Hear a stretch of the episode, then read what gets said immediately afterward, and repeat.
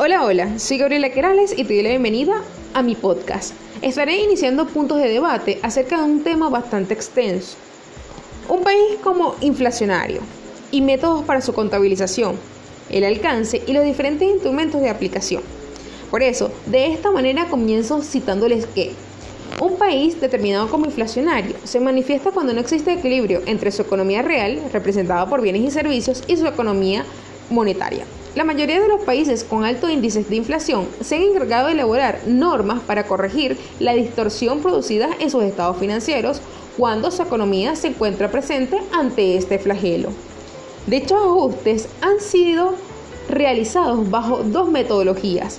Por ejemplo, en el caso de Venezuela, esto lo ha realizado mediante la metodología fiscal y la metodología financiera. Explico. La metodología financiera en Venezuela ha sido establecida por la Federación de Colegios de Contadores Públicos, quienes han elaborado la denominada Declaración de Principios de Contabilidad número 10. Esta se encuentra sustentada en la norma internacional contable número 29 y obliga a ajustar los estados financieros básicos para evitar que las empresas tomen decisiones incorrectas al decretar dividendos en efectivo sobre utilidades ficticias. Dentro de esta metodología se manejan tres métodos el método de nivel general de precios, que permite la estimación de precios constantes en economía, el método costo corriente, que es la revalorización de activos mediante índices específicos de precios u otros criterios. Es importante destacar que este no es aplicable en Venezuela, pero que permite la concepción del tercer método, que es el método mixto, que es la combinación de los dos métodos anteriormente mencionados. Ahora bien, hablemos de la metodología fiscal. Esta viene dada por el gobierno nacional en Venezuela a través de la ley del impuesto sobre la renta, quien establece una normativa para incorporar los efectos de la inflación en la determinación del enriquecimiento neto gravable. Este ajuste se divide en dos etapas.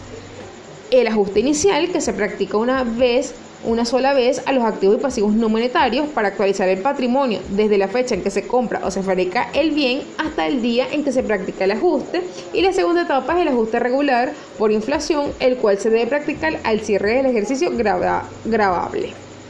Vamos a hablar sobre el alcance.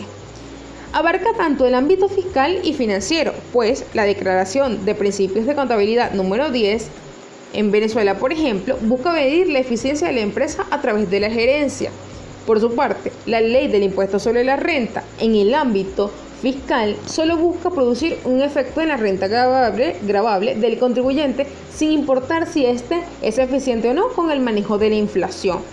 Dentro de este contexto también es importante resaltar que el ajuste por inflación no solo reconoce la revalorización de los activos y pasivos no monetarios tal como lo dice la norma, sino que también reconoce de manera no expresa la pérdida de valor de los monetarios con el ajuste del patrimonio neto inicial. Ahora, ¿cuáles son sus instrumentos de aplicación? El cuerpo normativo jurídico venezolano contempla tres instrumentos. La nueva, la nueva ley del impuesto sobre la renta, el reglamento de la ley del impuesto sobre la renta y la declaración de principio de contabilidad número 10 en su publicación inicial y sus tres boletines de actualización, quienes presentan las pautas obligatorias para la aplicación de ajuste por inflación, bases de cálculo, balance general, estado de resultados, activos pasivos y capital. No se puede dejar de mencionar la necesidad de aplicar los índices de precios al consumidor, el índice de precios al mayor, así como el índice de precios al nivel de productor y el índice de precios al consumidor para el área metropolitana de Caracas, que es el índice nacional más utilizado. De esta manera concluida y espero eh, poder escuchar sus puntos de vista. Muchas gracias.